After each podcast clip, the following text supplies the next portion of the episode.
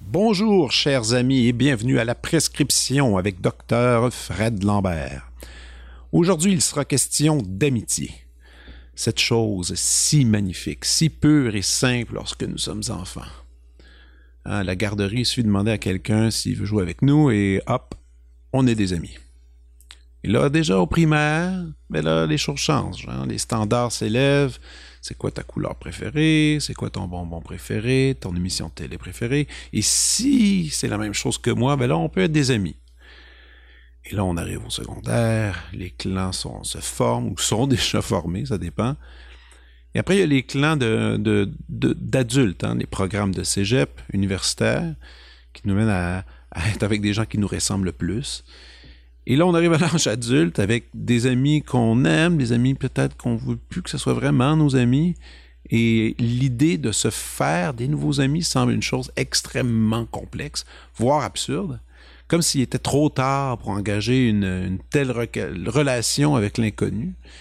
Mais il faut dire qu'on aime beaucoup rendre cet échange difficile. Hein. On veut que ça soit complexe. Je lisais d'ailleurs dans, une revue que j'aime beaucoup qui s'appelle Coup de pouce, euh, les dix commandements de l'amitié véritable. Alors, selon eux, les voici. Telle qu'elle, telle qu'elle est, tu la prendras. Attentivement, tu écouteras. Des comptes-points, tu ne tiendras. Ton jardin secret, tu lui ouvriras. Des rituels, tu inventeras. Les petites attentions, tu multiplieras. Avec tes amis, tu évolueras. En temps réel, tu communiqueras. Honnête et franche, tu seras. Par l'entraide, tu grandiras. À la base, c'est pas vraiment des mauvais conseils, mais juste les lire, je trouve ça assez épuisant. Ça, il y a beaucoup de pression, je trouve, alentour de ça. Et c'est, c'est beaucoup de choses à accomplir pour une relation qui, me semble, peut être assez simple. Alors, pourquoi je parle de, de tout ça aujourd'hui? Eh bien, euh, laissez-moi vous présenter mon invité et écoutez bien notre entretien. Vous allez vite comprendre. Chers amis, l'humoriste David Bocage.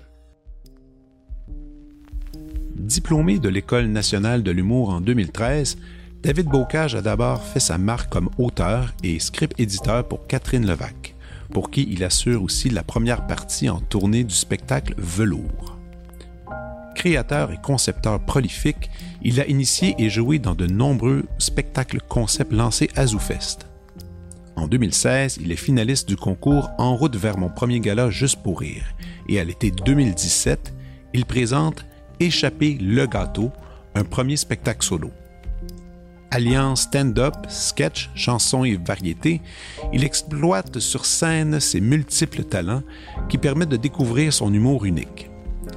David Bocage produit et anime son propre balado, Drette sur tape, dans lequel il mène de longues entrevues avec des personnalités reliées de près ou de loin à l'univers du hockey. À l'écran, il décroche des sketchs dans Like Moi, la web-série Le Killing et le court-métrage Tony Speed. Le verre d'oreille de confinement BFF à distance lui fait remporter, avec son complice Pierre-Yves Roy Desmarais, son premier Olivier dans la catégorie capsule ou sketch web humoristique de l'année en 2021. Et en avril, il présentera son nouveau spectacle qui s'intitule Essai-erreur. Voici ma discussion avec l'humoriste David Bocage.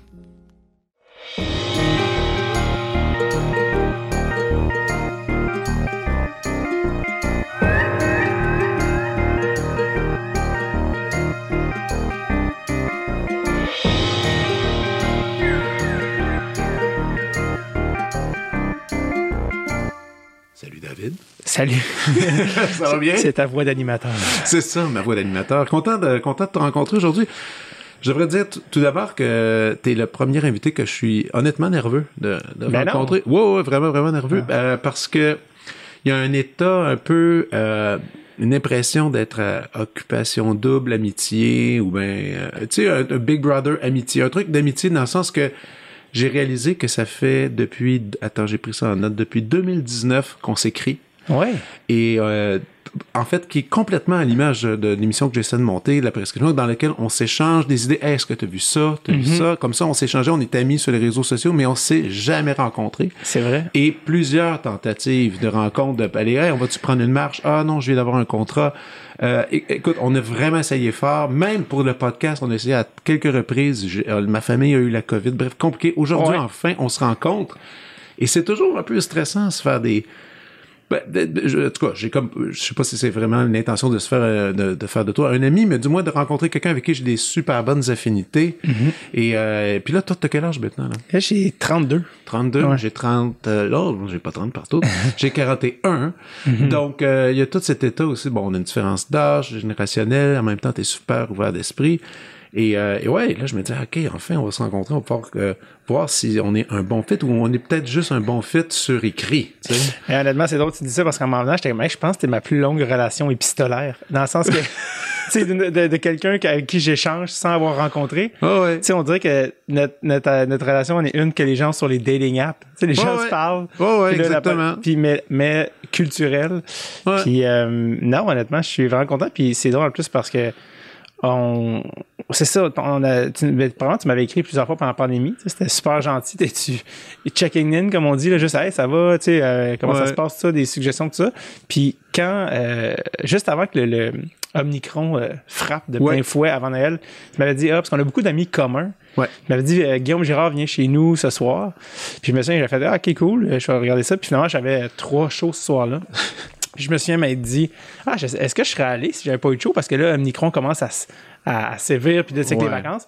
Puis finalement, euh, c'est à ce show-là que j'ai attrapé la COVID. OK. Oh! Pour vrai. OK, merci de ne pas être venu. Euh, mais en, fait, en, fait, je l'avais pas. Je l'avais pas. C'est en, en, allant au show que j'ai été à place d'aller chez vous que je l'ai attrapé. Wow. Et puis après ça, quand je suis, euh, quand je suis revenu, bon, quand tu m'as écrit pour faire ça, euh, tu sais, là, finalement, là, c'est toi qui, qui avait d'autres. Tu sais, ah finalement, je fais comme. Fou.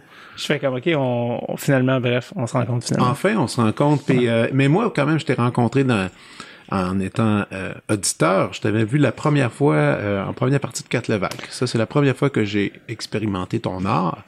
Et j'avais j'avais tellement aimé ça. Puis là, c'est dans le temps de l'époque que je faisais des critiques à Radio-Canada, puis bon, j'avais peut-être été un peu dur envers Kat euh, pour ce critique-là, mais je t'avais par contre très ovationné. Mais en même temps, c'est drôle parce que t'écrivais des jokes pour ce show-là, pour Kat ouais, aussi. écrit un peu, ouais, sur, euh, ouais, sur le, premier show. Ça, si je me trompe pas, on parle de février 2018. Ouais, exactement. Donc, 4 ans. Exactement. Euh, déjà. Mais oui, je me souviens, en fait, c'était comme un peu ma, première expérience de, de participer à un gros, ben, un show, mettons, qu'il y avait des, des, des critiques, tu sais, puis qu'il y avait un certain exposure. Puis je me souviens que ça m'avait ça m'avait marqué que vous parliez autant de moi dans la, dans la critique, parce que généralement, tu parles, il n'y a pas vraiment de mots sa première partie, c'est comme, ouais, euh, donc le spectacle, tu sais, les gens veulent écouter, fait que ça m'avait quand même, euh, ça m'avait euh, surpris, ça. Ouais, mais, mais j'avais, puis ma collègue puis moi, on avait beaucoup aimé, puis finalement, moi, j'ai continué à suivre, j'étais allé voir avec Échapper le gâteau, qui avait été vraiment un cool show que j'avais que j'avais beaucoup apprécié qui puis évidemment on peut pas aller dans les comparaisons hélas je vais être obligé d'en faire une mais une une flatteuse je trouve quand même que t'es puis je sais que tu l'aimes beaucoup puis il y, a des ressemblances un peu avec ce cher Bo Burnham, je trouve, dans ton, dans ton Mais attends, attends, c'est pas négatif. Ah, c'est pas, identique. C'est pas du tout identique. C'est que je trouve qu'il y a cette espèce de vitalité, de joie, tu sais, un peu, mm-hmm. comme il joue avec l'innocence, puis après il va aller, pouf, il va lancer une balle dans l'autre direction. Puis ça, je trouvais ça cool parce qu'on en a pas bien gros des humoristes comme ça ici au Québec, qui vont mhm. aller avec ce avec cette théâtralité sans mhm. aller nécessairement dans du personnage. Tu sais. ouais. Donc ça, j'avais trouvé ça vraiment cool. Puis là, après le show, est-ce que tu l'as roulé beaucoup, échappé le gâteau? Pas tant que ça, honnêtement. C'est des, euh, c'était tellement des petites prods. C'était, euh, je pense que j'avais fait aux Zoufest comme quelque chose comme six fois. C'était mon premier solo. Parce que c'est ça quand tu sors de l'école de l'humour, tu commences à faire ça. Tu as accumulé une heure de matériel qui est pas trop gênante, ça prend un certain temps, tu sais, parce que c'est à coup de, tu sais, tu sors l'école de l'humour, t'as genre quatre minutes, Puis trois mois après, tu fais, ouais, elles sont pas vraiment bonnes, ces quatre minutes. Tu sais, fait monter une heure, ça m'a pris comme une coupe d'années euh, après l'école de mots. Plus, ça, c'était ma première heure. Euh, échapper le gâteau. Fait que j'ai fait, je pense, six fois ZooFest dans une petite salle de 50 places. Puis là, après ça, les gens disaient, hey, c'était plein vu que c'était des petites salles. Fait que là, je l'avais refaite au Lion d'Or deux fois. OK. Puis euh, je pense que je l'ai fait un petit peu à Québec, euh, au, au Comédie l'année d'après, mais c'est pas un show que tu pars énormément euh, en tournée avec. Puis là, la tournée à 4 commençait. Fait que ça, ça devenait ma gig où ben là, t'es parti souvent, puis là, tu te fais connaître des, des diffuseurs, tout ça. Puis assez rapidement, c'est pour ça que j'ai j'ai arrêté de faire la, première partie à Catherine à un moment donné, c'est que tu outgrow ton matériel. Tu sais, comme moi, là, en ce moment, c'est plus un, c'est plus un, um, c'est plus mon matériel, c'est comme des menottes. Fait que là, ça, ça te limite. Donc, à un moment donné, c'est ça qui est arrivé, c'est que là, j'ai laissé la première partie à Catherine pour commencer à écrire du nouveau stock. Ce que je fais en ce moment, c'est une nouvelle heure de, de, de rien qu'il y avait dans ce show-là. Donc, c'est comme si euh, je l'ai roulé, mais très rapidement aussi, j'ai, je sentais que. Je fallait passer à autre chose. Ouais, exact. C'est je pense que je me souviens plus c'est qui disait l'humour c'est comme un fruit, comme il, il bourgeonne, il, il, il, est à, il est à maturité, puis il pourrit, parce que c'est comme, faut que tu. Surtout, ouais, puis surtout quand il va sur la scène, je veux dire, je pense qu'un show une fois qui est enregistré, parce qu'aujourd'hui on a le, luxe incroyable d'avoir des enregistrements euh, audio d'un paquet d'artistes, euh, d'humoristes qui, qui, ont, qui ont laissé leur marque, et là on les écoute avec une distance, puis c'est le fun, puis c'est mm-hmm. cool, puis mais t'as raison que sur l'air du temps, sur le moment où est-ce qu'on vit, dans les conditions qu'on qu'on peut avoir, que ce soit un virus ou une guerre, on mhm. sait pas trop. c'est sûr que tout ça affecte un peu la, la j'aime pas dire le mot consommation, mais je dirais la digestion d'un spectacle d'humour. C'est c'est certain que ça a une influence. Puis, puis là, disons que quand, en ayant terminé justement ce truc-là avec échapper le gâteau, là, tu, tu travailles un nouveau, déjà une, une, une, nouvelle deuxième heure. Ouais, exact. Puis attends, juste avant de venir à ça, juste avant que j'oublie, tu as parlé de Bo Burnham. Oui. Puis honnêtement, non seulement, euh, ben, moi, je trouve ça très flatteur, honnêtement, tu sais, j'étais comme, ah non, mais tu t'excusais, mais moi, tu sais, c'est un gars que j'adore depuis super longtemps. Non, mais c'est juste l'idée de comparaison. Je sais que la plupart des humoristes, elles détestent ça, même, même quand c'est des compliments. Tu sais, quand ils font, ah non, mais là, pourquoi je suis moi, je suis, j'ai pas besoin que tu ailles dire. en même temps, oui, c'est vrai que tu as ta comme je le mentionne, tu as vraiment une signature unique dans, dans le milieu ici. Puis, euh, mais je pouvais pas m'empêcher de penser un peu à, mm-hmm. ce personnage-là, avec la musique, avec bon, avec tout ça. Puis puis aussi, l'idée aussi de petite prod, tu sais, je sais que toi, tu fais justement des petits tournages tout seul avec ta mhm. caméra, tout ça. Lui aussi, je sais qu'il manie un peu cet art-là. Donc, c'était un peu le parallèle même à ça, même si le discours n'est pas pareil du tout. Là, non, non, c'est ça, mais je trouvais ça, tu sais, puis je me comparerai jamais à lui, là. C'est un gars qui a un talent que, que, que je jamais, là. Mais qui, qui est formidable, mais c'est un gars que je suis depuis super longtemps. Puis c'est pour ça que, tu sais, euh, euh, beaucoup de monde ont découvert pendant la pandémie avec Inside, tu sais. c'est drôle parce que là, on est, c'est un podcast audio, mais j'ai failli mettre, j'ai comme un hoodie de Inside. J'ai failli le mettre pour toi, puis ah. je, me suis dit, ah, il, je vois, il était, il était comme sale, puis je suis comme, ah non, je le mettrai pas. puis, euh, une chance, c'est audio, ça a juste été pour nous deux. Mais, euh, ça pour dire, euh, beaucoup de gens l'ont découvert avec ça, j'ai senti qu'il y a comme un autre Là, vraiment, il y a comme pas une coche de mainstream où les gens sont comme, OK, OK, là, on sait tous qui ben il est. Mais ultimement, moi, j'avais été voir son show Make Happy, je l'avais vu deux fois. J'étais allé à Toronto parce qu'il venait pas à Montréal. J'étais allé à Burlington le revoir. Puis l'autre d'avant, Watt, il était venu à ah. JFL. Ouais. Et c'est ça, c'était à l'été 2013. Je sortais de l'école. Puis je me souviens, j'avais demandé à des amis, euh, je vais voir ce show-là, je sais pas si vous voulez venir. Puis personne n'était venu. Tout le monde était comme, ah non, je sais pas, non, ok, whatever. Ok, t'étais là. Ouais, j'étais là à Watt, puis j'avais été tout seul. Puis je pense que c'était back-à-back, deux shows, euh, deux soirs de suite, c'était lui puis John Delaney. Ah oui, oui, oui, oui. Puis John Apatow, c'est là qu'il est venu le spotter au festival et après il l'a amené dans des, dans des productions ensemble. Ouais, je sais qu'ils ont travaillé beaucoup. Euh, il était comment? Je pense que c'était un gars de ta génération, puis il y avait comme 24 à ce moment-là. Ben, il était une vedette de Vine, c'était surtout ouais, ça. Ben même avant Vine, il était, c'était YouTube. C'était YouTube, c'est ça. Puis, euh, puis moi, je, je pense que c'est à l'été 2010, ça, puis je me souviens, je beaucoup de gens à qui j'ai reparlé cette euh, année, ben, l'année passée quand il est sorti Inside, m'ont rappelé comme ah non c'est toi qui m'en avais parlé en premier dans telle année puis j'étais comme mon dieu mais suis-je le OG mais OG fan de pour dire à quel point moi quand Watt est sorti euh, j'ai tellement aimé ça puis mm-hmm. un, certain temps je l'avais tellement regardé que mon plaisir c'était d'amener des amis chez nous ouais. le mettre puis regarder leur réaction en regardant Watt à quel, et puis les yeux qui brillaient puis tout ça puis, puis là j'étais tellement heureux de faire découvrir ça. C'était c'est un de mes shows encore préférés peut-être mon préféré en fait euh, de, lui à date honnêtement moi ça a été euh, c'est pour ça que juste pour tu sais comme boucler la boucle sur, sur ce que tu m'as dit par rapport à mon show pour moi c'est un show qui est comme un peu pas changé mon, ma perception, mais c'est moi, je sortais de l'école de l'humour, tu sais, puis je savais que j'étais pas. Euh, sais, j'étais pas un stand-up per se, per, tu sais, j'étais pas un gars de tabouret, en même temps, j'avais le côté musical, en même temps.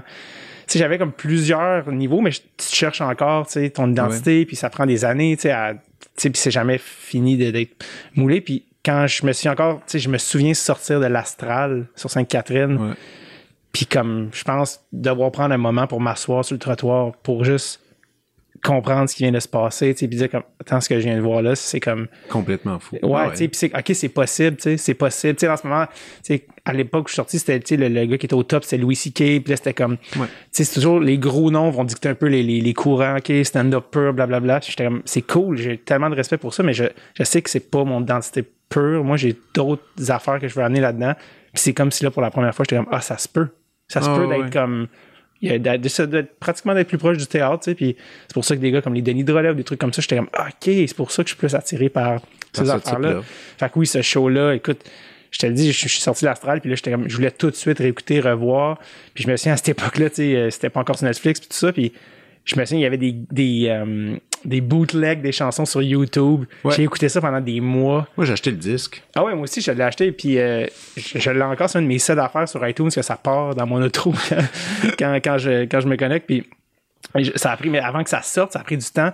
Puis j'ai réécouté toutes les bootlegs. Puis parce que j'étais comme non, attends, il y a trop d'affaires qu'il fallait que ah, je. Bref. Puis on parle même pas de, musicalement à quel point il, est vraiment, vraiment Donc ça, c'est vraiment. En tout cas, il est pas. On n'a pas encore parlé c'est de notre prescription de cette semaine, mais clairement, si vous avez un peu de temps, allez écouter du Beau Burnham, c'est quand même très cool. Absolument.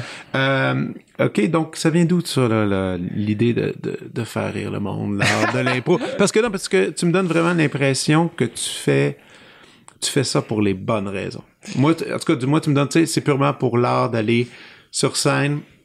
Tu on, fait tous un peu la même chose. Hein. Mm-hmm. Moi, je suis musicien, bon, toi, t'es humoriste, c'est cool. On va sur la scène pour créer quelque chose qui, pour un certain temps, les gens prennent une pause d'eux-mêmes dans la salle, puis pendant une heure, ils vont aller dans un, autre univers. Moi, j'ai l'impression que tu, tu y vas pas pour euh, le fame, même parce qu'on sait qu'en humour, tu peux vraiment devenir très populaire, tout ça. J'ai l'impression, quand je te voyais sur scène, que tu y allais vraiment pour aller chercher tout, tous les gens de la salle puis les amener avec toi, mais peut-être est-ce que tu es quelqu'un qui avait besoin beaucoup d'attention quand tu étais jeune ou c'est tout ce, fameux stéréotype des humoristes ou c'est vraiment l'idée de faire rire, euh, tu faisais de l'impro quand tu étais jeune, je sais pas d'où ça vient ça.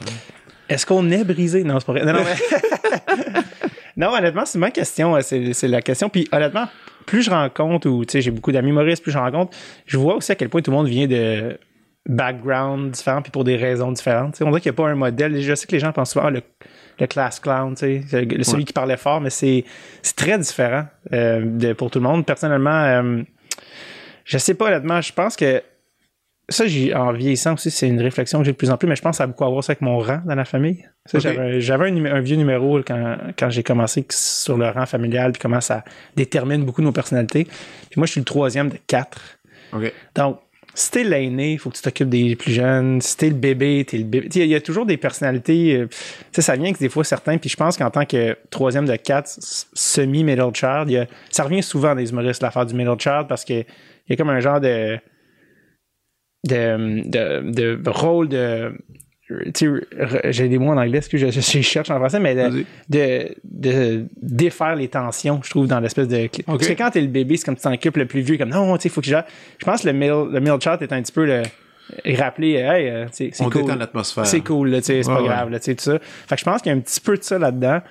Euh, je me souviens pas, tu sais, je, je, je, pense pas que j'étais tant class clown euh, ou crier ou essayer d'avoir l'attention dans la classe. Euh, euh, c'était plus, je pense, de faire rire les gens autour de toi, tu sais. Puis je pense que j'avais, j'étais quand même aussi très, je pense que très jeune aussi, j'avais un petit côté, pas comedy nerd, parce que j'en check pas tant que ça, mais il y avait quelque chose, quelque chose avec l'art de l'humour, tu sais, aussi parce que l'humour dans la vie, c'est une chose, mais l'humour sur scène, puis à travers ça, il y avait le cinéma, il y avait toutes ces, ces affaires-là, mais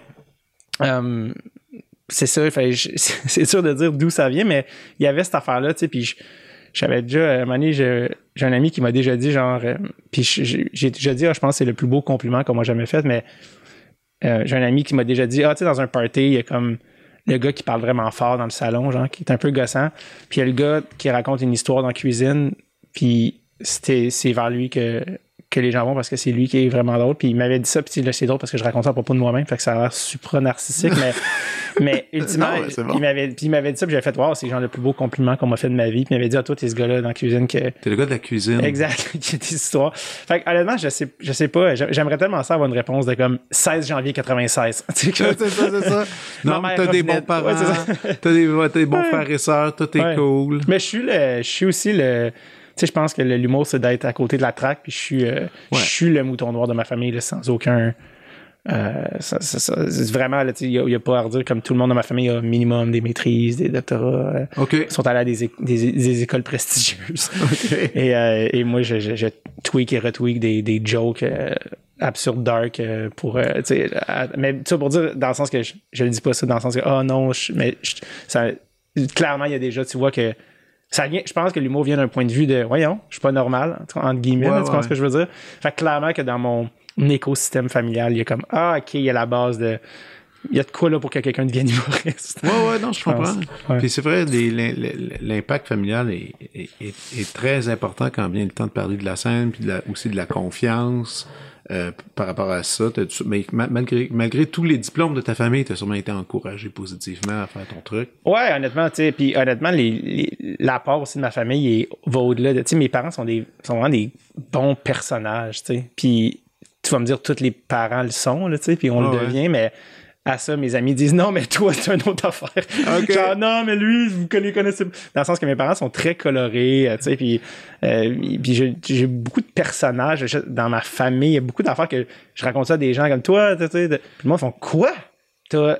De quoi ta ah, tante qui fait du bungee à 87? Ah, vous avez pas. Non, euh, tu sais, il y a tout le temps, il y a beaucoup de, de y a beaucoup de couleurs, puis je pense que ça, ça nourrit ton espèce de cerveau d'enfant qui est comme, ben voyons, ben voyons, c'est bien d'autres, ben voyons, toutes les affaires, puis tu remarques, en tout cas, bref.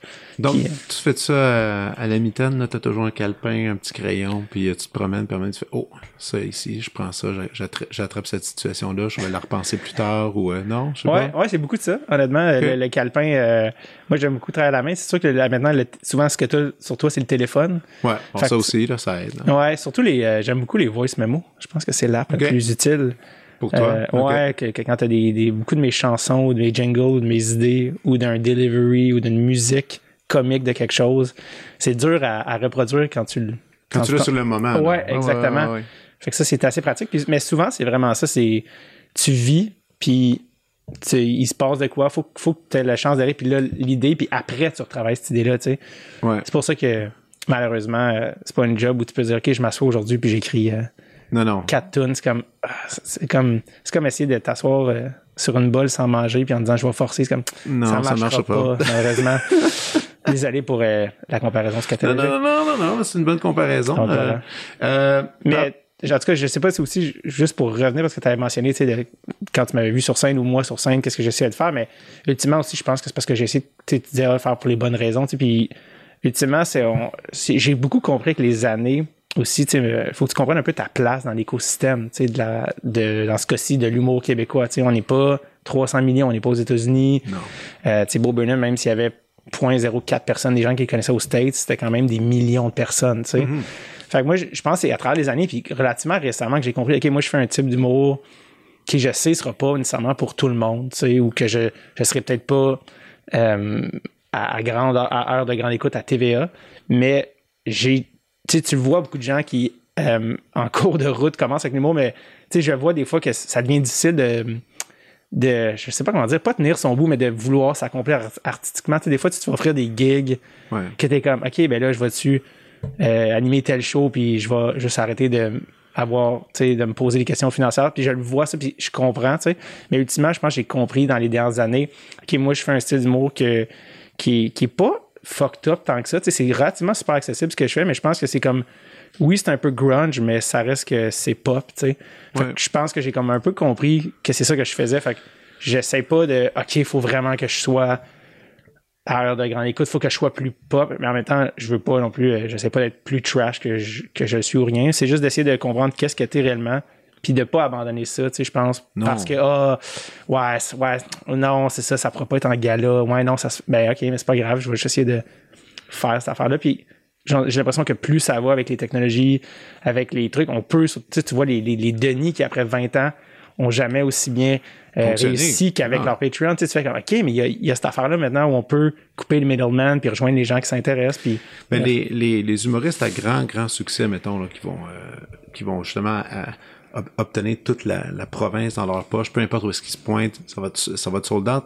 Il, y en avait beaucoup là, pendant une certaine période, c'était pas mhm. mal tous les ans, mais de, plus en plus, je pense que ça va devenir, tout le monde va avoir son public à lui. Puis c'est peut-être une bonne chose de séparer mieux la, la, la, part de la tarte, puis que tout le monde se développe son truc. Tu sais, moi, je... Mhm.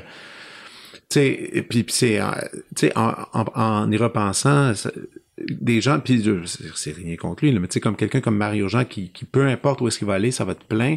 Mais des Mario Jean, il va en avoir moins. C'est rien que ça. Ouais. Des 300 000 billets, ça va arriver moins souvent. Ça va arriver moins souvent, c'est tout. Tu sais, pas... honnêtement aussi, est-ce que les gens qui vont voir Mario Jean allaient venir me voir? Pas nécessairement non, plus. tu sais. C'est drôle parce que j'ai fait un corpo cet automne, puis le pacing, c'était moi, Mario Jean et Quartz le, groupe, qui chante. A cappella. OK.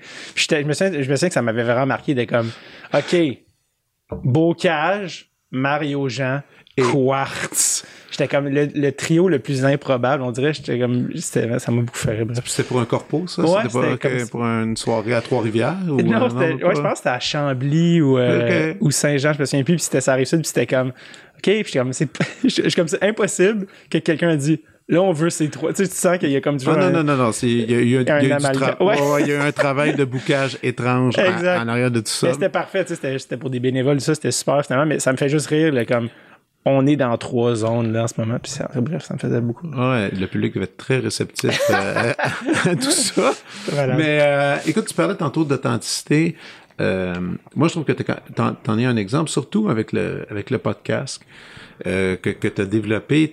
Là, ça fait maintenant quoi, trois ans que tu l'as, le podcast? Sixième saison. Ouais. Sixième? Ouais, six ans. Ouais. Ça fait six ans. 2016. Direct sur le tape. Exactement. Donc, direct sur le tape. Puis là, déjà, pour moi, la, la rencontre qu'on a en ce moment, c'est mon, mon premier conflit, c'est un peu ça. Pas le podcast. Le, moi, mon conflit, c'est le hockey parce que j'aime mhm. vraiment pas ça.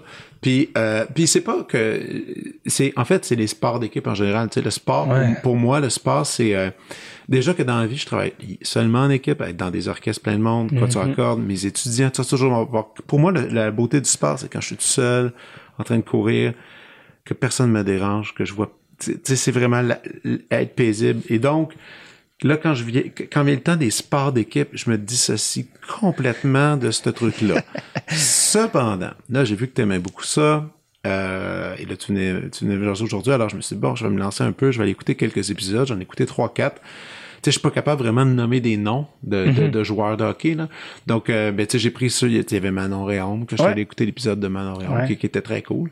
Euh, je te dis, je me suis promené, puis je suis allé voir aussi des noms puis, que je connaissais moins, puis c'est le fun ton show, mais c'est pas nécessairement un show d'humour, c'est vraiment un show de passion. là. Pas du tout un show d'humour. C'est pour ça que quand tu m'as dit j'en ai écouté, j'étais comme ouf, je me sens déjà mal. Non, mais mais mais, mais t'en parles tellement avec cœur cette émission-là, puis je me disais waouh, ok, c'est puis regarde, fais donc ça, fais-moi un pitch moi, j'aime pas vraiment le hockey. Puis mhm. explique-moi pourquoi je devrais peut-être considérer un peu plus la chose.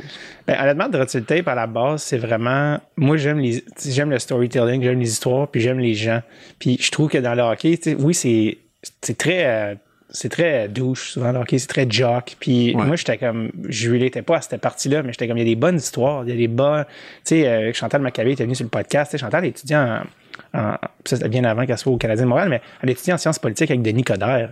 Euh, Compte-moi tout, dis-moi tout, tu sais, je veux dire, ah raconte-moi ça. Manon Réaume, tu sais, qui était, euh, qui était la face, euh, tu sais, qui, a, inspiré une génération de filles à jouer au hockey. C'est comme, oui, il y avait un côté marketing, mais plus encore, tu sais, parle-moi de comment tu as vécu ça de l'intérieur. Parler d'une Olympienne, parler, parler au premier gars qui a été ouvertement gay dans le hockey pro, qui est un gars de Saint-Lô-Nord, qui est arbitre, tu sais. Mm. OK, mais le hockey, là, c'est le seul sport nord-américain majeur qu'il n'y a pas encore eu de de coming out. C'est dérangeant, C'est très dérangeant, là, ben tu sais. Fait sais, c'est plus, pour moi, le hockey, c'est une porte d'entrée pour parler de ces affaires-là, de parler de, thèmes, puis de rencontrer des personnes avec des, avec des parcours que je trouve intéressants. Fait que c'est vraiment juste ça à la base. Après ça, on a des épisodes des fois plus nichés, tu sais, quand on a des épisodes de repêchage, des épisodes... Ouais, j'ai vu ça, je, pense que je commence en disant, là, là, on va tomber dans le fond du baril. Là. Si, si, c'est pas, si vous n'êtes pas ce genre d'auditeur, arrêtez tout de suite. On va, on, c'est la portion Asperger du hockey. on tombe dans des affaires très nichées et tout ça. Donc oui, il y a ce côté-là, mais moi, à la base, c'était vraiment pour sais, moi, tu sais, les lignes ouvertes, tout ça de hockey, pour vrai, j'aime vraiment pas ça. Tu sais, j'haïs ça, les gens qui appellent, les opinions, ça me. Fait que moi, c'était vraiment. C'est quoi l'inverse de parler de la game de la veille du Canadien? C'était de faire de la longue entrevue avec des gens qui ont des. Tu sais, Jean Perron, j'ai débarqué chez eux en Gaspésie, tu sais, Jean Perron, il. C'est un moyen moineau, là, Jean. Là, oh, va t'en compter, de la fois qu'il coachait avec Gretzky en 87. Mais, c'est, plus ça, c'est plus aller chercher ces, ces personnalités-là que, que, que, que, moi je trouve intéressant. C'est à quel âge que le hockey est arrivé dans ta vie et est-ce que tes parents jouaient? Ouais, en fait, euh, c'était à 6 ans. OK. C'était à 6 ans que j'ai commencé à jouer. Moi, j'étais le troisième de 4, puis je dois vraiment ça au père d'un de mes amis parce qu'il avait dit Ah, les gars veulent jouer, tout ça. Ma mère avait dit, tu sais, Richard, je, pourrais pas là, courir les arénas. J'en ai, deux autres. Ben ben, j'en ai trois autres, en fait. J'ai le bébé plus l'autre qui ci, qui ça. Fait que lui, il avait dit, ah, c'est bon, je vais, je vais faire les lifts. Puis il m'avait trouvé mon premier stock de hockey dans des ventes de garage. Il m'avait monté ça, tout ça, le père de mon ami Julien. Puis euh, j'avais commencé comme ça. Puis oui, mon, mon père, il jouait, mais mon père m'a jamais poussé là-dedans, ever. Euh, mon père, en fait, il travaillait très fort pour euh, pour, euh, pour faire vivre sa famille. Puis il travaillait beaucoup à l'étranger, mon père, puis beaucoup d'aller-retour. Fait c'est pas mon père qui m'a dit Hey, euh, mais c'est plus en vieillissant que j'ai appris que mon père, ah, il était capitaine. mon père, son doctorat, il l'a fait à Cambridge, en Angleterre. Puis il était capitaine de l'équipe de hockey, tu sais, de Cambridge. Puis comme, ah, OK. Fait que là, j'ai appris ça plus tard, mais euh, c'était vraiment pas. Euh, mon père n'a jamais mis aucune pression. Mon père, c'était le monsieur assis dans le dernier rang des estrades avec une, la pile, sa grosse pile du Globe and Mail qui rattrapait de la semaine qui était pas là. là okay. C'était très relax. Fait que euh, il levait pas le ton ou rien. fait que c'était zéro, zéro une pression. Mais oui, c'est c'est ça qui est, c'est à peu près à cet âge-là que c'est arrivé. Puis c'était comme ma première. Euh, c'est toi, tu as des enfants, je pense. ça prend des, passions quand tu es jeune, des affaires qui te drivent, qui te font apprendre, qui te font vouloir. Puis moi, ma première passion avant l'humour, ça a été euh, le hockey. Puis c'est resté, puis je veux dire, aujourd'hui, tu dois jouer amateur pour le fun des fois. Ouais, exact. est-ce que tu es, est-ce que tu du genre, euh, tu c'est un show un soir, il y a une game, tu vas enregistrer la game, tu vas, tu vas éviter tout le monde, tu vas, tu vas, tu vas rentrer chez vous puis tu vas refaire la game du début? Non, je suis plus, euh, j'aime plus jouer que le regarder. Honnêtement, tu sais, comme là, j'ai, tu sais, oui, je regarde, tu sais, j'ai un ami qui vient au podcast, Charles Pellerin, qui est humoriste.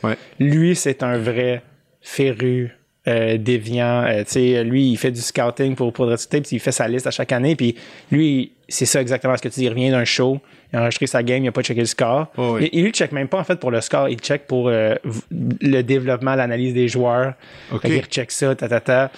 Puis, euh, il vit le moment présent de la game, il regarde, puis il, il, vit avec eux. Oui, mais je pense que plus que l'émotion, c'est vraiment, il veut voir le développement des joueurs. lui, il est vraiment dans le. Fait que, tu sais, mais moi, je, fais pas ça, tu sais, j'en check pas autant que ça. Mais, euh, mais oui, il y a cette affaire-là, parce que je regarde beaucoup de films aussi. on n'a pas assez d'heures dans une journée, hein, c'est ça l'affaire. Non, non, je sais. fait que, bref, donc, euh, mais ça prend cette passion-là quand t'es jeune, puis tout ce que, que j'ai appris dans le hockey. Puis, tu sais, genre, je crois des gars comme, mettons, Sam Breton, comme Charles Pellerin, comme Pierre-Yves, comme Jay Dutan on a tous les mêmes référents, tu sais. Puis on dirait qu'on est tous devenus humoristes parce qu'on n'était pas assez bons au hockey.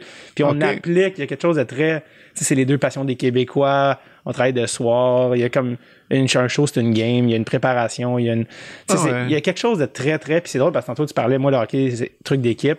C'est drôle parce que moi, c'est, ça, mais l'inverse, c'est très solo, l'humour. Non, mais t'es un soliste. C'est, ça, c'est comme tu ah rentres solo, mais ultimement, je suis bien plus un gars de gang, tu sais. Ah oui. Fait que c'est pour ça que le hockey, je pense que c'est cette portion-là. Puis je suis toujours comme, ah, ça, ça serait plus fun si on était. Alors que c'est très, c'est très solo, l'humour, tu sais, ultimement. Fait que, bref. Fait que c'est, c'est, beaucoup de solitude, puis c'est prendre beaucoup de temps, justement, à avoir ses idées, puis c'est. Non, c'est ça. On va, on va toujours combler quelque chose qu'on n'a pas nécessairement, là, tu sais. Exact. c'est quelque chose, c'est assez amusant. Euh, comment tu réagis quand quelqu'un euh, t'a dit euh, je t'aime pour la première fois? Quand quelqu'un me dit ça? Ouais. Hum, une bonne question. C'est quand? La fois que quelqu'un m'a dit je t'aime pour la première fois? Oh, jamais? Non, mais dans le sens que toi, tu veux dire comme. arriver encore. Ouais, c'est ça. Bientôt, je regarde maman. Non, non, dans le sens que toi, tu veux dire comme ami, ami ou tu veux non, dire. point, regarde, ah, regarde. Ok, regarde, je t'aime. Fred, Merci, je t'aime aussi. Oh mon Dieu, ok, tu fais ça comme ça, c'est ta technique. Non, non, mais en fait, j'étais pas prêt mentalement. Ah, mais tu vois, ah, ok, mais ça Parce que les gens savent pas, mais on a des masques en ce moment, fait qu'on décoder nos émotions est très difficile. Non, mais on y va avec les yeux, c'est correct. Les yeux, les yeux du cœur. Les yeux du cœur. Ok, donc t'es es de ce genre-là, parfait, je prends une note. Mais c'est quel genre je suis? oh, on s'en parlera tantôt. Euh, euh, ben, froid, mais, mais affectueux. Tu comprends un peu? Ah, ben, faudrait demander à mes amis, honnêtement. Parce que c'est quand la dernière fois, tu sais, moi, j'ai pas de blonde en ce moment. OK. Fait que, tu sais, j'ai pas été en couple depuis, quoi, une couple d'années. Puis mes amis, c'est les mêmes. Fait que, des nouvelles personnes qui me disent je t'aime. Ah, ça, arrive, ça arrive pas souvent, ça en ce pas moment. souvent. Parce que j'ai vraiment un groupe de, de proches euh, très, très serré que. C'est vrai, c'est vrai qu'en ce moment, les gens doivent. Ah, c'est vrai qu'en général, les gens en ce moment doivent se moins dire je t'aime avec, justement, avec la pandémie, la distance et tout exact. C'est sûr qu'avec la guerre, les gens se le disent plus, j'imagine aussi. Peut-être que ça. peut-être. Mais oui, ça, tu, tu me demandes ça après 3, 2 ans de pandémie, alors que peut-être que, peut-être que je t'aurais dit, j'aurais eu une réponse tout de gauche. Mais, faut que, mais faut que tu te prépares parce que bientôt, ça va peut-être ben revenir. Il faut que tu, faut, que tu t'entraînes à ça. Quand mais tu... t'es ma relation la plus, t'es ma plus grande relation de dating app depuis deux ah, ans. Ben, ben, écoute, ça fait plaisir d'entendre ça. Euh, quand tu regardes le film euh, Les Boys, est-ce que tu trouves que la relation des joueurs est réaliste? Ben, oh, ça fait longtemps que j'ai vu Les Boys. Euh, je pense que je pense que je l'ai revu il y a un, an ou deux parce que je recevais le producteur et l'idéateur à Dread sur le tape. Ah ouais, tu l'as reçu, ok. Ouais, le, gars qui a eu l'idée de, la patente, là, Richard Goudreau, je pense qu'il s'appelle. Puis, toi, la fois, c'est ça, savoir si la relation des non, parce que toi, tu as joué au hockey, que, mettons, nous, les Québécois, on va voir ça. Je sais que c'est un succès, ce film-là, gigantesque. Sur, je crois qu'ils sont rendus à 7, 8, je sais même plus combien. Là. Puis, je sais pas, les gens avaient l'air de, de comprendre tout ça, euh, la, la, la, blaguerie de. Mais moi, tu sais, je le sais pas. Toi, tu trouves que c'est réaliste ou c'est pas réaliste? Oui, c'était complètement réaliste. Le, monsieur en question, Richard, c'était carrément les archétypes de sa ligue de garage et celle de toutes les ligues de garage au Québec. C'était, ah, ouais. ouais, c'était vraiment ça. C'est sûr que c'est aussi, ça appartient à une époque, dans le sens que quand je l'ai revu il y a deux ans, tu sais, les, les le, comment dire, le, gars qui slappe le cul à France d'amour, qui est waitress, c'était comme wow! Ouais, on va pas là. Qu'est-ce qui se passe? Qu'est-ce qui se passe, les boys? je crois que je prenais une bière chez Stan, mais là, peut-être juste. Peut-être te calmer, là, les boys. Ouais, ouais, Fait qu'il y a ça, mais tu sais, oui, la portion. Il y, a, comme un écosystème dans une équipe de hockey, c'est une micro-société. Puis il y a cette patente-là. Puis je pense que le hockey aussi dans le cinéma québécois, ça a toujours la fonction de c'est comme si le Québec, il a comme son, son complexe d'infériorité, mais on gagne par le hockey. Fait que ce soit Maurice Richard, que ce soit les boys, c'est comme le vecteur pour les Québécois pour gagner.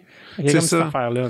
Puis, tantôt, tu parlais de ton père, Cambridge. Euh, As-tu des origines autres que le Québec? ou euh? Non, euh, mon, père est, ben, mon père est gaspésien, en fait, mais euh, sa mère est, ben, comme beaucoup de Québécois, il comme, était comme Irish slash écossaise. Fait qu'il y avait comme cette ce petit côté-là aussi anglo. Là. En Gaspésie, il y a beaucoup d'anglophones. Euh, contrairement à des fois, on pense région, on pense tout de suite très francophone, mais en Gaspésie, il y a beaucoup, beaucoup euh, d'anglophones. Fait que, mais puis ma mère vient de Montréal. Euh, de Saint-Michel. Fait que... T'as-tu déjà fait le petit test qu'on crache dans une petite fiole pour savoir son ADN? pour Ancestry, là, ça? Non, mais apparemment que c'est un gros scam, cette affaire-là. Fait que... C'est un gros scam? T'es ben, sérieux? Il y a des gens qui, comme, qui, qui l'avaient fait plusieurs fois, puis c'était des réponses différentes. Ah, ouais, ah oui, il y avait eu un reportage. Ah, moi, je l'avais fait. Puis... fait. Euh, 97% français, hmm. apparemment. Mais après, j'ai fait euh, des recherches dernièrement. Euh, pendant, pendant la pandémie, j'ai rencontré par hasard dans une fête d'enfants le grand-père d'une petite fille qui était l'amie à ma fille. En tout cas, longue histoire, euh, qui faisait des qui était un ancien détective privé qui faisait euh, les, justement les arbres archéologiques ben, de, de, bon, de, de, toutes les familles. Et euh, puis là, je parle avec lui, puis il me dit ben écoute, il dit donne-moi un peu quelques noms de ta famille, puis je te reviens dans une semaine. Puis il a tout construit mes ma descendance. C'était hallucinant. Là, puis, et finalement dans mon cas, peut-être Ancestry, c'est peut-être vrai parce que c'est très français. Puis il est allé loin. Là. on était rendu en 1600 là, en, France avec des documents et tout. Là. Il y avait... Non, ça c'était c'est quand même cool. Puis, en plus, j'ai appris que euh, mon nom, il a changé quelques fois. Hmm. Puis du côté de mon père puis de ma mère, puis ça changeait. Puis il y avait, il y avait des des euh, écoute c'est c'est des, des en tout cas il y a une grosse ligne de filles de roi, filles du roi hmm. dans, dans ma famille. Ah non c'est c'est complètement passionnant c'était quoi c'était Lambertine puis là ça a changé. Voilà mais c'était des noms de guerre c'est qu'ils ah. venaient puis il y avait quatre cinq noms à la fin puis à un moment donné il y en a qui ont droppé une partie du nom pour garder un autre nom puis finalement c'est devenu Lambert mais écoute ça avait... mais en gros en général c'est qu'on venait tous en tout cas on venait tous justement de la Normandie environ dans ces coins là puis se sont, ils se sont euh, logés dans la Nodière, puis c'est pas mal resté là. Ça n'a pas bougé euh, pendant toutes ces générations-là. De la Normandie à la Naudière. Ouais. Euh, moi, mon père, c'est, ça vient de La Roche-sur-Yon, en France. OK. Puis mon père était retourné avec son père. Ah, ouais. ça m'avait toujours fait rire parce qu'il disait que mon grand-père était comme... Tu sais, mon grand-père, c'était un médecin dans son village en Gaspésie. Fait que tout le monde disait, ah, tu sais, le médecin, il avait comme un, Euh, c'est tout le temps, il y a quelque chose de très glorifié. Puis il était revenu à La Roche-sur-Yon, genre, eh oui, le retour du pro. puis le monde était comme, on peut vous aider?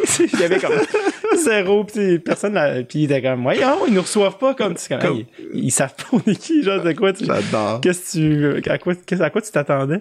Mais toi, tu es de Montréal, Ouais. es né à Montréal. Ouais, moi, je suis né à Montréal, euh, Rosemont, petite patrie. Wow. Ouais. Puis euh, ma, ma, ma grand-mère est encore à la même place, elle, sur la 6e avenue Saint-Michel. Fait que ça, c'est là où ma grand-mère, ma mère a grandi. OK. Donc, mon père vient de New Richmond, en Gaspésie. OK. Dans la baie des Chaleurs. Et puis, euh, dans le fond, euh, c'est ça. Mais on a toujours une maison en Gaspésie depuis que je suis né. J'ai toujours. Euh, fait que j'ai comme. Je peux pas te dire que je suis gaspésien parce que je sentirais que je. Je, je serais. un peu. Ouais. Ben, pas trahirais, que je, que je m'approprierais la patente, alors que j'ai pas été, mettons, à l'école là-bas. Ouais. ou rien d'ailleurs. On n'est pas encore dans, dans prescription, mais je sais pas si tu connais le documentariste Jean-François Cassie. Non. Qui a fait La marche à suivre, qui a fait beaucoup de super films pour l'ONF. Puis il y en a un qui c'est un documentaire sur l'adolescence qui a tapé à, à, son école secondaire à Carleton, qui est le deux villages à côté. Et puis, c'est un, de mes documentaires préférés à vie. OK. Ça s'appelle La marche à suivre. C'est sur l'ENF, qui est gratis, si vous écoutez ça. OK. Euh, c'est malade. Fait que, ça pour dire j'ai toujours eu un petit lien avec la Gaspésie. Euh, tu sais, j'ai travaillé là. Moi et mon frère, on travaillait là souvent. On passait des étés complets là-bas. Euh, puis, fait, bref, ça pour dire, j'ai. Tu attaché quand même à ce Ouais, c'est ça. Fait que j'ai comme. Euh, j'aime croire que je suis pas juste un petit gars de la ville, que j'ai. Mais t'es quand même un petit gars de la ville qui, vient quand même de Montréal, qui a été élevé ici. Puis là, en étant justement à 31 non, 32. 32, pardon. À 32 ans, euh, t'as as déjà deux heures de matériel du mot est-ce que tu est-ce que tu flirtes comme certains font d'aller traduire tout ça en anglais et de, de tester la chose? C'est drôle que tu dis ça parce que j'étais à Vancouver euh, cet automne. Parce que mon ami Jay euh, ça donnait à animer un, show dans l'Ouest canadien puis euh, je me suis booké un show dans un bar de stand-up ouais que j'avais jamais fait en fait.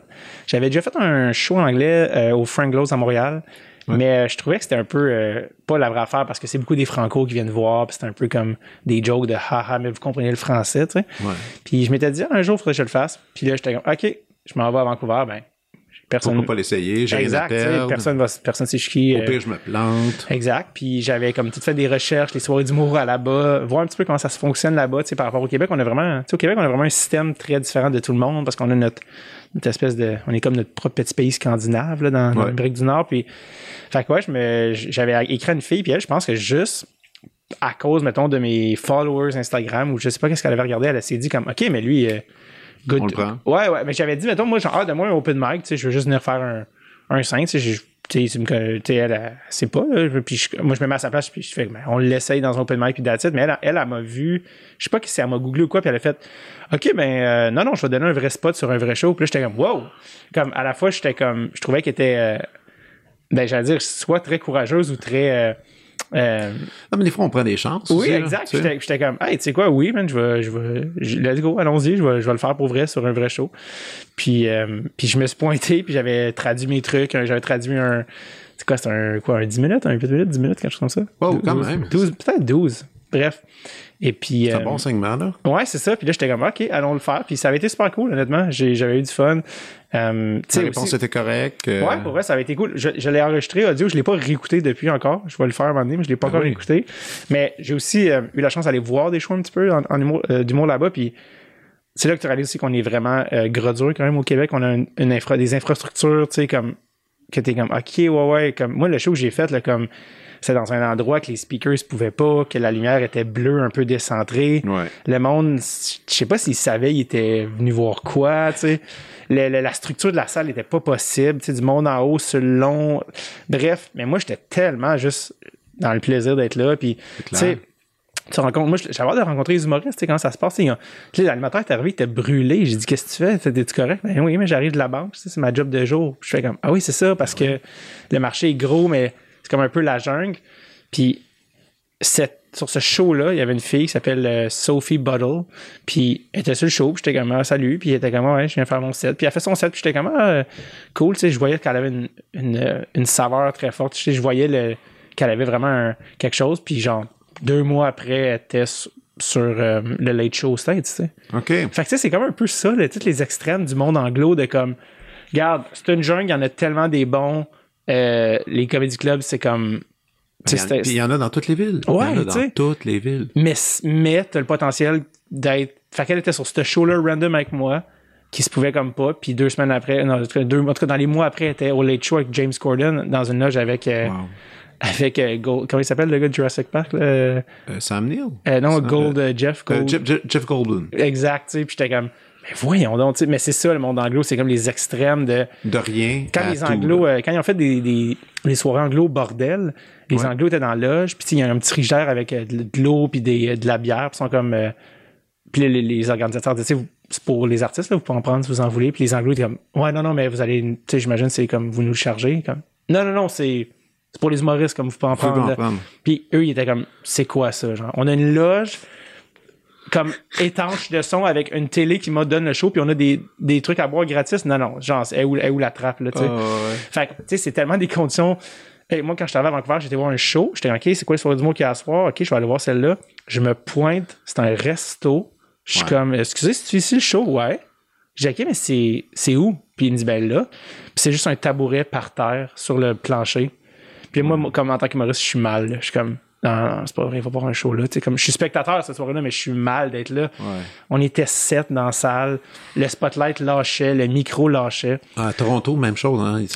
à Toronto, il y a quelques salles semi-officielles, mais il y a beaucoup. Ça m'est arrivé justement d'être dans un restaurant, puis tout d'un coup, on me dit OK, c'est l'heure.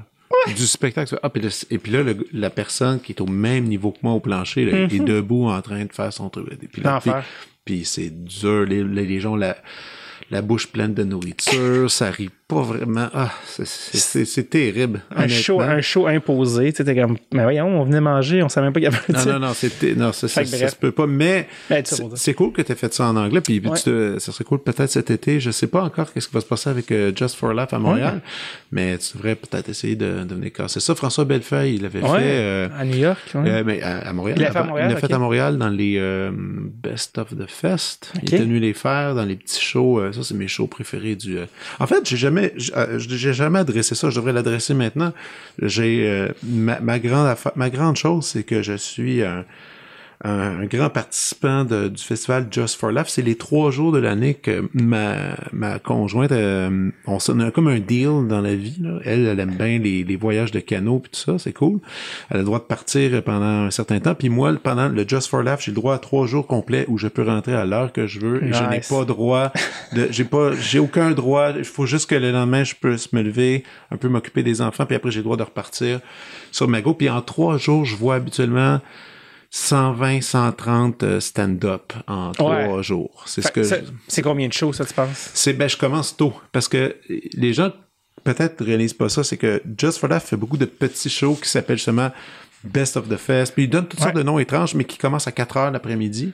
Et euh, ça dure une heure et demie. Et dans ces shows-là, qui ont la plupart, euh, ils ont lieu au, à un de mes endroits préférés, le théâtre Sainte-Catherine, la rue Sainte-Catherine, qui, qui qui peut prendre environ 80 personnes maximum, ben, les gens doivent venir euh, casser leur numéro qu'ils vont présenter pour les galas. Et là, tout le monde, tout le monde passe par ce théâtre-là. Il y a une dame dans le fond euh, qui travaille pour le festival qui a son chronomètre, prend des notes, dit après, OK, c'était super, t'as dépassé deux minutes, fais attention, travaille là-dessus. T'es sûr que tu vas aller ici, ici ça va peut-être moins passer cette joke-là, puis la personne vient tester le matériel. Euh, moi, les gars-là, ça m'intéresse pas vraiment. Mm-hmm. moi, c'est ce moment-là qui m'intéresse. Puis c'est des petits billets qui coûtent 15, 20 dollars. Mm-hmm. Ça coûte rien. Et là, je m'installe là toute la soirée jusqu'à 2 heures du matin. Et je prends, j'ai mon cahier, puis je prends des notes sur tous les nouveaux humoristes que je trouve cool, même ceux que je trouve peut-être qui ont un potentiel, puis je prends des mm-hmm. notes puis j'essaie de suivre un peu qu'est-ce qui va se passer avec ça. T'es le, le, Charles Pellerin de l'humour. Non, mais... non, mais, c'est ça. Mais moi, c'est ben, mon petit bonbon de l'année. Puis c'est, ah, j'adore. Mais c'est juste que moi, je trouve ça. Tu sais, l'humour, ça me fait rire, mais évidemment, puis j'aime ça rire, mais c'est quelque chose qui m'émeut beaucoup. Tu sais, moi, voir un être humain qui qui se lance, qui se dit, OK, je vais prendre 10 minutes, peu importe le, temps qu'il prend, là, mais 10 minutes, puis qui va réussir avec ses mots à mener sur un, autre univers, mais qui, et qui va le faire, parce qu'il y a comme une poésie aussi sur la scène, quand la personne commence à, à, dévoiler ses idées, à dévoiler qui, qui, qui elle est, tout ça. Puis oui, il y, a mm-hmm. des, il y, a des formules, mais des fois, certaines personnes qui arrivent, puis que c'était tellement beau. J'ai déjà, eu des, déjà eu des yeux pleins d'eau devant du stand-up, parce que je trouvais ça tellement magnifique, comment la personne avait réussi à jouer avec le public.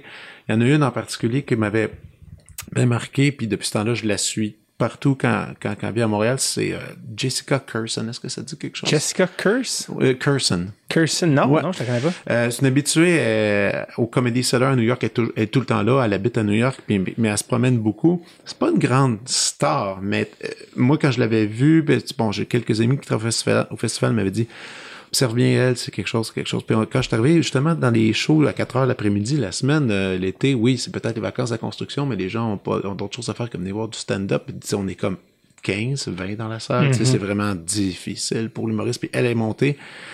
Puis elle a transformé les 15 personnes en un belle. Littéralement, là. Ça, on riait tellement, là. C'était, c'était hallucinant. Puis là, ça, c'était une des fois que j'ai comme témoigné d'un, d'une virtuose. Wow. Une, vraiment de la virtuosité. Parce que, tu sais, si on va voir des gens comme des grands, comme, bon, peu importe, si on aime euh, Dave Chappelle, euh, bon, toutes les, tous ces humoristes-là, rien que le fait qu'ils se présentent sur une scène, les gens sont déjà fous. Mm -hmm. Donc, c'est, donc oui, ils vont faire des bonnes jokes, mais c'est difficile des fois d'évaluer un peu le contenu à cause de la frénésie de leur présence.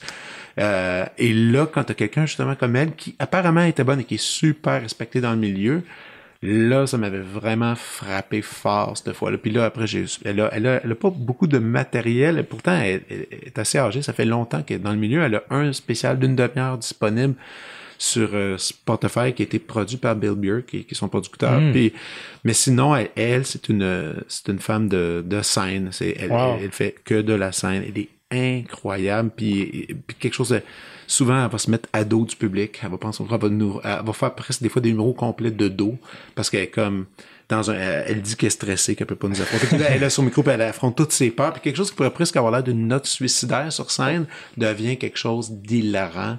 Ah non, c'est fantastique. Wow. Elle, elle, vient, elle vient à chaque année maintenant depuis un, depuis un certain temps parce qu'elle a gagné en popularité. Puis Just for Life lui donne de la place de plus en plus, mais elle, c'est une de mes préférées. Mais bref, ça fait ben deux ans que le festival euh, ne fonctionne pas, n'a pas lieu. Puis j'avoue que j'ai terriblement hâte. Ouais, t'as pas eu ton, ton, ta fin de semaine de canot camping? Non, exactement. Euh, c'est ça. Mais, mais honnêtement, ouais. je, je, je te fier parce que c'est exactement dans ces contextes-là que j'avais vu Beau en 2013, des, des New Faces of Comedy, New des Faces, fois, ouais. euh, des, des shows comme ça. Tu sais, un, un, autre que j'aime beaucoup, euh, je l'avais vu au Cellar à New York, j'étais comme, hey, juste retrouver son nom, ça avait été super difficile. Puis finalement, il était venu l'été 2019. Puis c'est ça qui est malade de, de JFL, c'est que tu vas avoir des shows aussi dans des contextes incroyables. Ah oui. Comme lui, tu vois, je l'ai vu au Café Cléopâtre. Ouais. Fait que le bar de danseuse, euh, au deuxième, la scène ouais, ouais, devient un show d'humour. J'en ai vu, là, mais c'était qui par. Lui, c'était euh, Dan Soder. Dan Soder, ben oui. Fait que là, j'étais allé le voir. Puis là, pour ceux qui nous écoutent en ce moment, son show est sur Crave. Fait que si vous voulez le voir, Très bon Son show, of a Gary, que j'aime beaucoup. Hein. Puis qui est même sur Spotify aussi, je l'ai écouté en, en char des fois. Euh, fait que j'étais allé le voir là, tu sais, puis c'était malade, là, tu sais. C'était. Ouais. C'est pas les gros billets dans, à, à, sa place des arts non, mais les gens comprennent pas encore nécessairement que, à quel point, ben, à, à l'international, oui, on sait que Montréal est une plateforme importante, mais les gens de Montréal ne le savent pas tant que mm -hmm. ça, à quel point ça l'est. Puis moi, c'est, c'est un incontournable. C'est aussi un truc j'amène des amis toujours avec moi, j'amène ma sœur, on se paye un, on se paye un, un bon temps dans, ouais. dans, tout ça. Bref, on se croise doigts, mais cet été, tu devrais, tu devrais essayer d'aller casser ouais. ton 10 minutes. Il, il, serait, je suis sûr qu'il serait enchanté. Ouais, j'aimerais ça vraiment faire l'exercice. Puis, euh, avant que j'oublie, tu parlais de, du théâtre Sainte-Catherine, puis aussi souvent le, le fameux Midnight Surprise. Oui, qui, qui est fantastique. Où tu sais jamais quel euh, superstar. Moi, j'ai vu Dave Chappelle au Midnight ben, Surprise. Ça n'avait aucun sens. Aucun sens. Puis, euh, j'ai euh, il y a une bonne anecdote là, je, que je pense que Simon Leblanc jouait au, au Théâtre Sainte-Catherine. OK. Puis je pense qu'après lui, c'était le Midnight euh, Surprise. Puis lui, il finit son show, tu sais, puis il rode ses shows. Puis ils sont comme... Euh, là, il revient, c'était compliqué. C'est comme, non, tu peux plus retourner dans ta loge. Là, puis voyons, tu sais, qu'est-ce qui se passe? Il y avait comme la sécurité. Puis c'est parce qu'après lui, il y avait Kevin Hart. Ouais. Oui, oui, mais Kevin Hart qui, qui revient d'ailleurs cet été. Moi, je suis pas un fan de Kevin Hart, ouais, mais Kevin Hart, la, euh, la dernière année de Just for Laugh, il a fait euh, neuf soirs en ligne mmh, euh, pour euh, au théâtre Sainte-Catherine okay. Euh, à minuit. ouais, ouais, les, les, billets sortaient le matin, puis en, en, littéralement en 30 secondes, il n'y avait plus. Là, tout, tout, le monde se C'était très intime, puis il cassait son show parce qu'il filmait à Montréal par après. Ah, voilà. C'était pour, puis il est super proche de Montréal. C'est drôle, parce que moi non plus, je suis pas un fan de ce qu'il fait, mais ce qui m'avait vraiment fait rire, c'est que Simon était comme, ok, ben, tu sais, je voulais juste retrouver ses affaires dans la loge, c'était compliqué, puis il voulait, tu sais, ok, ben, je vais juste m'en aller. Puis il a réalisé euh, je me souviens plus comment, mais il a réalisé qu'il n'y avait pas de gars de son. Puis là, il avait dit à son gars de son, à Simon, euh, Simon, il avait dit à son gars de son, toi, tu peux, tu, parce que c'est un peu chien pour Kevin Hart, là, ça va comme sonner comme de la boîte. Puis son gars de son, il est comme, est-ce que j'ai une famille, il faut vraiment je quitte, tu sais, genre ma blonde m'appelle, ça. Fait que Simon est comme, OK. Fait que Simon, comme, Simon Leblanc, a comme un peu fait le son pour Kevin, Hart. Puis j'étais comme, ah, puis comment c'était? Puis c'était de la merde, ça sonnait, ça sonnait mal, je suis pas un gars de son, tu sais. Mais il avait comme fait ce qu'il pouvait pour pas comme laisser Kevin Hart comme feeder puis comme oh oui, c'est terrible. mais c'était en drôle comme tu finis ton show puis tu te ramasses à être gars de son de Kevin Hart comme 10 minutes après. En tout cas bref. Une bonne histoire ouais, vraiment euh, il, fait pas vraiment de podcast sinon mais je suis toujours comme hey, man cette histoire là est malade en détail. En tout cas je bref ouais. oh là là ok. Mais bref si vous écoutez ceci puis justement comme tu dis les gens sont pas très conscients de l'ampleur de Juste pour rire ou Just for Laughs ils se disent ah oui les galas en salle ils pensent à gala Wilfred mais c'est cher, ils sont très chers. Sont très chers. On va se le dire. Puis c'est pas les meilleurs shows. T'sais, honnêtement, j'en ai vu, c'est, c'est, des gens qui se font payer, qui débarquent l'avion, ils viennent lire le prompter, puis ils s'en vont. C'est pas super intéressant. Le vrai gravy, c'est comme euh, c'est comme manger du crabe, faut que tu travailles pour aller chercher les bonnes euh, les bonnes affaires. Puis ça, c'est des shows que tu parles. C'est là que ça se passe. Fait que euh, ouais, mais toi, es, justement, t'es un initié, fait que t'es la bonne personne, je pense. Ouais, ouais, puis, puis je, je, suis impatient que ça recommence. Puis j'ai des, j'ai des moments qui ont, en tout cas, qui, des, des, des méchants bons souvenirs. Euh, Qu'est-ce qui se passe là avec toi, avec tes projets? Parce que là, bientôt, tu vas refaire une, une heure de, de rodage, on ouais, peut dire? Ouais. ouais, dans le fond, une nouvelle heure de nouveau matériel. À quel endroit? Euh, à la salle Fanplast à Longueuil, qui est un des vrais petits bijoux, euh, un des secrets les mieux gardés. Cette salle-là est vraiment cool. Elle est comme le parfait mélange entre une capacité euh, tu sais, autour de 100, mais intime, mais avec des vrais, euh, des vrais setups de scène. Donc, tu sais, du bon son, du bon éclairage. Euh, c'est vraiment cool. Je l'ai fait, tu vois, je l'ai fait en novembre et en décembre 2021. Puis à chaque fois, c'était super cool. Puis dans le fond, ça me permet de roder. Parce que moi, justement, j'ai vu que j'ai des tunes, tout ça. Tu sais, les comédie clubs, des fois, il y a pas le, le son est pas assez adéquat, tu sais, pour les, les ces affaires-là. Fait que je le refais le 1er avril 2022.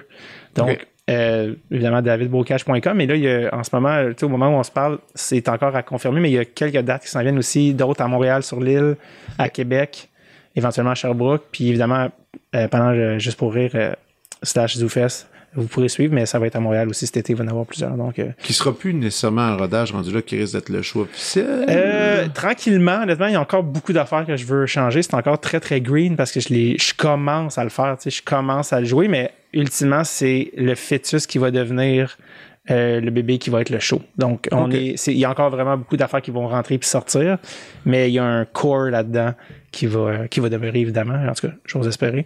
Puis, euh, as-tu d'autres projets d'écriture? Parce que je sais que bon, tu, tu, fais, euh, tu fais du stand-up, mais tu fais aussi d'autres projets d'écriture. Peut-être, euh, fais-tu t'écris, est-ce que tu essaies de faire un film, par exemple? Ouais, ça, c'est un truc, c'est un truc sur lequel aussi je travaille en parallèle. Euh, ouais, le, je moi, je suis un gros, gros cinéphile, puis un gros euh, fan de cinéma, puis on a un ami commun qui s'appelle Guillaume Girard, qui est scénariste.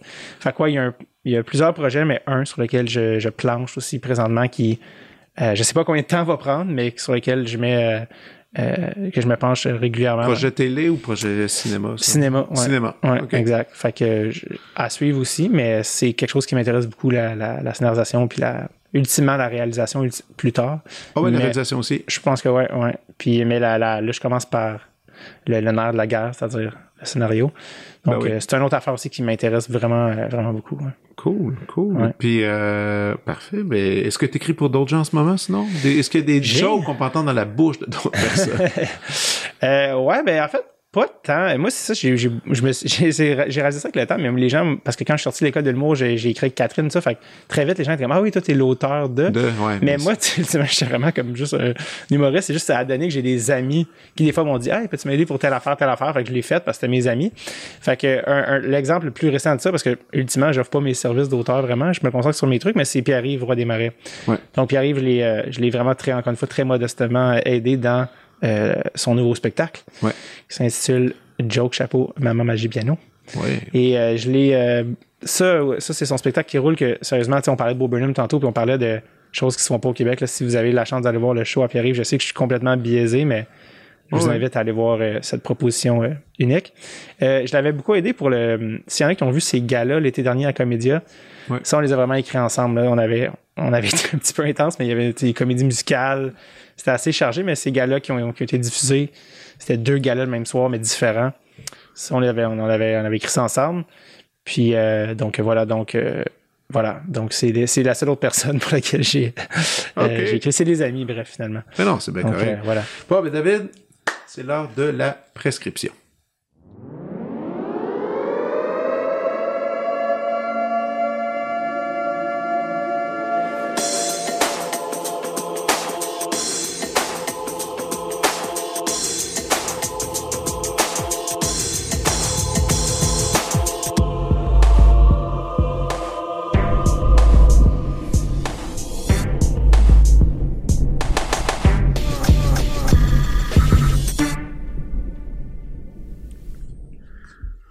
David, je te laisse ouvrir le bal. OK, moi, je, vais vous, je, vais vous, le dire tout de suite, les choix, c'est pas ma force. tu, okay. dis, on est trois, je suis comme, ah non, c'est pas mille, excuse. Euh, mais euh, parce qu'on a parlé de Bob Burnham, je vais commencer avec ça. Euh, oui, Inside, qui est son plus récent, qui est comme, je pense, est un, est un chef-d'œuvre, mais comme on a dit, ses autres spectacles, Make Happy, What sont sur Netflix. Mais peu de gens connaissent euh, euh, qui a fait un recueil de poésie il y a une couple d'années qui s'appelle Egghead. OK. Euh, même, ben, même, moi, je n'étais pas courant. Ah, tu vois. Et donc, ça, c'est une affaire que, que, que j'ai donné à beaucoup d'amis qui était un peu une affaire que, ah ouais, OK, il faisait ça. Puis il en lisait quelques extraits même dans What. OK, c'est le petit livre qu'il prenait sur scène. Ouais, en, fait, en fait, celui qu'il prenait sur scène, c'était un faux livre avec rien dedans, mais il, y a, il, y a, un vrai livre qui existe avec tous ses poèmes, euh, certains sont drôles, certains sont émouvants, cette espèce d'amalgame-là qu'ils qui, connaissent si bien. Donc, ce, ce livre-là est euh, ultimement aussi son film qu'il a écrit et réalisé, qui s'appelle Eighth Grade, oui. euh, dans lequel il ne joue pas, et, euh, et, c'est extraordinaire. C'est un, un coming of age sur une fille de, de, 13 ans qui est au middle school, puis dans, à l'époque à laquelle on vit, avec les réseaux qui, qui est pas si, qui est pas tant drôle que ça. C'est, oui, c'est, il y a des moments, je pourrais dire cocasses, mais c'est quand même plus dramatique. Ouais, c'est pas une comédie. Non, à la base. C'est pas une comédie. J'ai-tu dit comédie? Non, non, mais je dis parce qu'on parle depuis tantôt à quel point il est drôle et tout ça. mais je veux juste comme mentionner que c'est c'est quand même pas, pas, pas lourd non plus, c'est beau parce que c'est quand même une période difficile dans sa vie à la, à la jeune fille puis complètement. Parce que justement quelqu'un il avait dit genre ah mais ton film c'est pas une comédie puis il était comme il avait déjà dit Bob Burnham non si c'était une comédie j'aurais aimé que ce soit vraiment plus drôle. comme si ça c'est considéré comme une comédie genre c'est pas tant drôle tu sais où il y a des moments un peu cocasses plus drôles mais c'est ouais c'est ça c'est pas une c'est à vous qu'il faut le préciser pour quelqu'un qui qui pourrait pas savoir. Mais oui donc 8 grade et euh, et aussi euh, ce recueil de le recueil le recueil de oui, poésie. Egghead ça s'appelle. Egghead. Ouais. super. Euh, on tantôt on a mentionné euh, Just for Laugh à quel point que c'était pas euh, que que les gens ne savaient pas à quel point. Moi je parlais quelque chose que les gens savent déjà un peu mm-hmm. mais peut-être pas encore assez à quel point ben c'est un disque de l'orchestre symphonique de Montréal qui s'appelle La mer de Debussy. En 91 que ce disque-là avait paru, puis c'était et dans les années 90, les gens les gens s'en souviennent pas, peut-être pas, mais tu sais l'OSM c'était un des meilleurs orchestres dans le monde. Je il est encore, il est encore très bon, mais je disais, il était, les gens se garochaient dans les salles quand ils partaient retourner pour les entendre. Puis une des, un des trucs qui était la marque un peu de commerce, c'était cette espèce de musique française euh, justement Debussy, La Mer. Sur ce même disque, on peut entendre Jeu, Prélude à l'après-midi d'un faune. Euh, et vraiment, si on veut entendre ce fameux son de l'OSM, parce que vraiment, il y a un son unique qui était reconnu partout dans le monde, c'est ce son-là. C'est de cette époque-là qu'on qu'on parle en particulier. Qu'est-ce qui, rendait ce son-là si unique à l'époque? Ben, et, ben, il y avait, il y avait quand même le chef, il y avait euh, Charles Dutoit qui était présent, qui avait comme, qui avait comme développé, si on peut dire ainsi, euh, cette esthétique-là.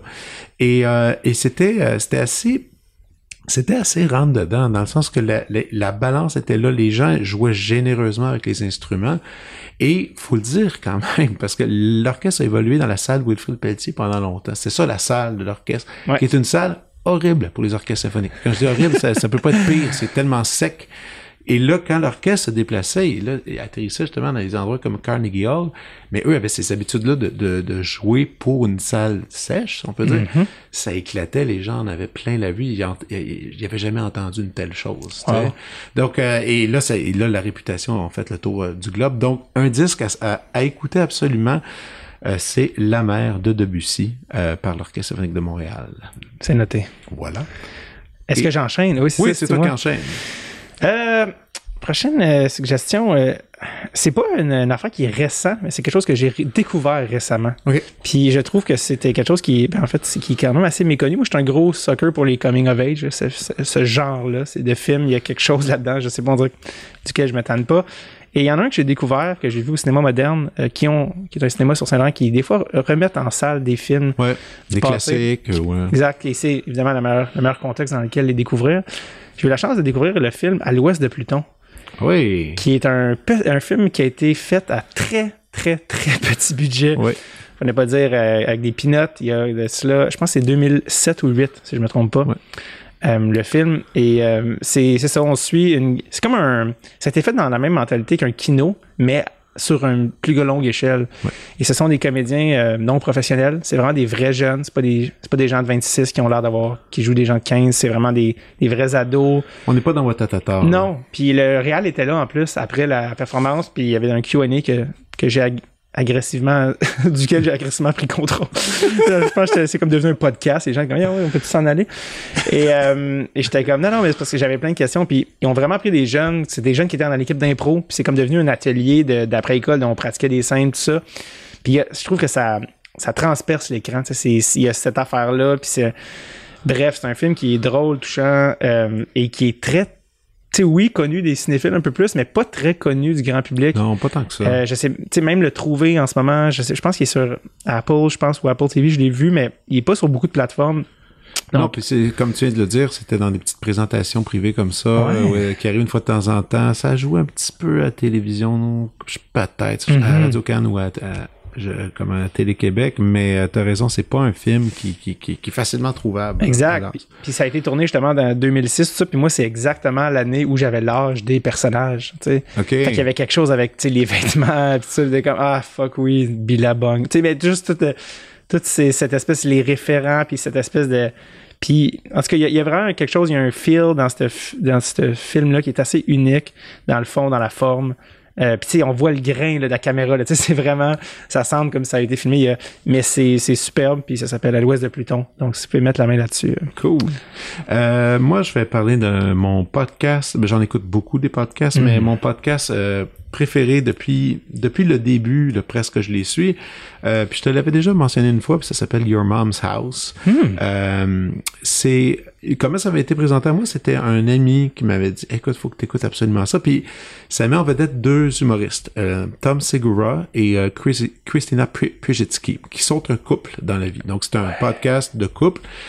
Et euh, lui, il m'a pas vendu l'idée d'écouter ça en disant ah tu vois c'est vraiment hilarant. Il me dit cette relation de couple, c'est mon rêve d'atteindre ça un jour avec avec une avec une fille. Mm. si je peux si je peux avoir cette complicité-là, ce franc-parler et, euh, cette symbiose, cette, cette espèce d'état avec un autre être humain, je vais avoir réussi euh, ma vie. Ben là, ça, pour moi, tout de suite, j'ai fait OK, je vais aller. Puis il m'a pas, il m'a même pas dit que c'était, c'était évident, ces deux, ces deux stand-up qui, qui, qui, sortent ensemble. C'est sûr qu'il va y avoir des éléments humoristiques là-dedans. Ouais. Et, euh, et je suis complètement vendu tous les mercredis matins à 9h. J'attends mon épisode patiemment. C'est un safe un safe space de vulgarité. C'est très vulgaire. C'est un éloge à l'erreur, au dégoût. Euh, ils font des analyses de vidéos qui sont horribles, euh, mais et, chacun rit de l'autre, mais c'est fait tellement, c'est tellement vrai, c'est, et c'est fait presque peur des fois d'écouter ce, ce hmm. podcast-là parce qu'on on voit vraiment l'humain qui est en arrière de ça. Les deux sont les deux euh, ont, des enfants. Euh, puis tu sais, on a vu Christina être enceinte, euh, manquer une semaine, revenir après. Puis là, ils ont des, on, on, vit leur état familial. C'est vraiment beau, c'est vraiment touchant. C'est très drôle, c'est très drôle. Mais si vous êtes un peu allergique à des, à des idées, comme je l'ai dit, un peu, ben, même très vulgaire, allez pas là, vous allez être, vous allez être vraiment, vraiment déçu. Mais moi, j'aime ça un peu des fois, hein, c'est fun, c'est... Ben oui, puis en plus, les podcasts, euh, j'en cherche tout le temps des nouveaux, tu sais, on dirait qu'on on a besoin d'un certain taux de roulement, tout ça, puis fait que non, c'est ça, je vais... Mais ça, c'est rendu d'une... C'est, au, au Canada anglais, à, anglais, apparemment, c'est populaire. Québec, québécois, québécois, je pense c'est pas grand monde qui, qui le connaissent, mais déjà juste sur YouTube, je pense qu'ils ont 1,8 million d'abonnés. C'est, c'est, oh non, c'est, c'est une entreprise maintenant, ce, podcast-là. Donc, à, à, écouter. Le marché américain, hein, est incroyable. Ah, non, c'est fou. La, démographie. Bon, euh, le troisième et dernier, je vais, je vais en squeezer une coupe, mais je vais prendre moins de temps. Par, non, non, non, non, non. T'as, le temps, t'as le temps, vas-y. Euh, Jean-Claude Laure qui est décédé récemment, qui était venu à mon podcast, parce qu'on a parlé de l'ancien on avait parlé de tout ça. Euh, son, son film Parlez-nous d'amour. Ou Parlez-moi d'amour. Non, Parlez-nous d'amour. Parlez-moi d'amour. Parlez-moi d'amour. C'est ça, excuse, c'est ça, je, savais que je me trompais. Euh, qui est une, écoute, une satire du showbiz keb des années 70, mais qui probablement sera encore valide à bien des égards. Oui. Euh, qui me fait cramper. Euh, je vous avertis, c'est extrêmement grinçant. C'est de l'humour noir. Ah, et à l'époque, ça avait terriblement choqué. Là, ben oui, puis encore à ce jour, parce qu'il est encore en vie, Jacques Boulanger renie le film. Ben oui, alors qu'il est à leur... Pour la petite histoire, c'est lui il racontait des anecdotes, puis ils ont demandé est-ce qu'on peut faire un film avec ça? Puis ils ont tout enregistré ça sur des cassettes, comme un, un, ancêtre du podcast, et ils ont donné les cassettes à Michel Tremblay. Oui, le célèbre Michel Tremblay. Ils ont dit peux-tu mm. écrire un scénario? Puis il a dit parfait. Et quand le film est sorti, ça a tellement choqué que les, les, les, femmes sont allées voir, les madames, entre guillemets, sont allées voir Jacques, qui ont dit Jacques, dis-nous que c'est pas vrai. Ah non, puis, euh, puis il a complètement choqué, il a fait Ah non, non, euh, non, c'est pas vrai. Puis Jean-Claude comme mais on, on, a, on est parti de, de, tout ce que tu nous as raconté, puis on a juste mis ça dans un film. Fait ça a été. Euh, mais bref, il est sur YouTube. Il y a quelqu'un qui l'a mis sur ah, YouTube. OK. Et honnêtement, quand il est décédé, Jean-Claude, je l'ai partagé, puis en tout cas, c'est un style d'humour, je c'est vraiment, ça rit jaune. C'est très inconfortable à plusieurs moments, mais c'est, euh, je trouve ça un, un, de mes, une de mes comédies québécoises préférées, là, toutes euh, catégories confondues. Euh, tantôt, on a parlé, mini truc avant qu'on revienne à ça, mais j'ai un, un, des derniers films que j'ai été voir au cinéma, The Worst Person in the World, qui est la traduction d'un film norvégien, qui en français est traduit Julie en 12 chapitres, oui. que j'ai moi-même surnommé si j'avais donné un autre titre, Tale of a Millennial, parce que c'est euh, un peu un film sur la difficulté euh, en amour qu'ont les millénarios. Et c'est très générationnel, génération de laquelle je fais partie, mais j'ai vraiment aimé ça. Ok. si vous avez la chance d'aller le voir, euh, moi si je peux peut-être, t'es la première personne qui me qui me dit d'aller le voir, ouais. et je vais aller le voir à cause de ça. Par contre, la bande annonce, je trouve, avait pas l'air à ah, la hauteur de ce que le film est. Ouais, je vais, moi j'ai une j'ai une philosophie, je ne regarde plus les bandes annonces. Ah. C'est un mantra. En fait, pour moi, ça gâche trop d'affaires. Soit que ça spoil le film, soit que ça induit Moi, je, je vais voir le film, j'aime ou j'aime pas, mais je regarde plus les bandes annonces. Tu lis le synopsis. Exact. Puis euh, je, je m'informe sur le contexte de la patente, mais encore là, le moins possible. Je lis pas de critique avant. Donc, euh, sinon, ça. Voilà. Mais oui, il y a quelque chose avec ça, puis en tout cas, bref, on en reparlera quand tu, es. Mais j'aime bien. Euh, autre affaire aussi que je vais te parler, c'est euh, parce qu'on parlait de mon show à, Vancouver. Ouais. Puis sur le show, tu sais, c'est plein d'humoristes. Puis moi, je les ai suivis, puis je regardais ça. Puis il y a un des gars que j'ai vraiment aimé son set. Puis tu sais, je sais que toi, tu connais tellement d'humoristes, t'en connais vraiment plus que moi, t'en consommes plus que moi. Puis lui, je suis comme, ah ben là, lui, il peut, pas, il peut pas le connaître, il est trop inconnu.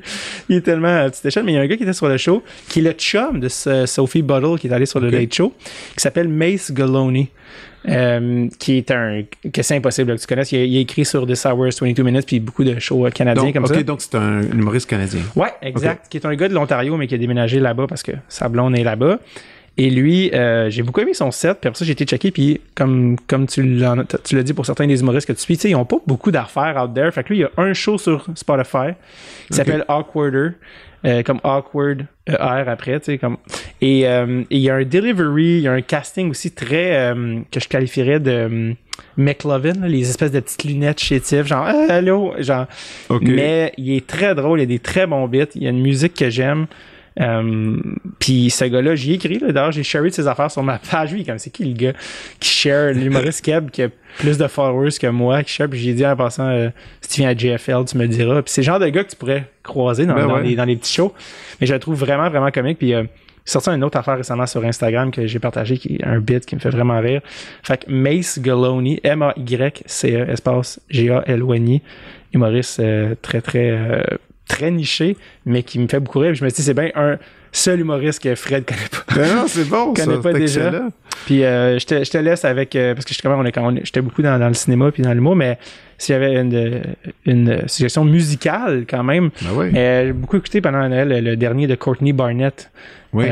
qui, s'il y avait quelqu'un qui pas une australienne, folk, indie, très très cool, qui malheureusement a dû annuler son show au MTLUS parce que euh, c'était en, février, en plein pendant, euh, pendant tout ça. Donc euh, voilà, je pourrais continuer des heures, mais ça va être ça va être assez, donc voilà. Non, mais on a une très bonne une très bonne prescription cette semaine. Alors je te remercie beaucoup. merci David. Est-ce que si je te réinvite, qu'on essaie de prolonger peut-être cette amitié? Ça oui. bon.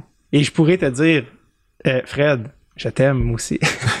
ça te euh, non, mais là, euh, on s'en parlera une autre fois. OK. Pas, facile de faire un podcast avec des masques. C'est pas facile. non, c'est pas facile. merci beaucoup. Puis fais attention à toi, puis on se revoit bientôt. Merci, Fred. Ciao. Vous venez d'écouter La prescription avec Dr. Fred Lambert. À l'animation, Frédéric Lambert. Réalisation, montage, recherche et bon conseil, Olivier Chamberlain. Au logo, Joël Vaudreuil. La musique, le groupe Crab. Jérôme Minière, Philippe B., Ben Chimie, Guillaume Beaulieu et Vincent Vertefeuille. Merci d'avoir été à l'écoute et à bientôt.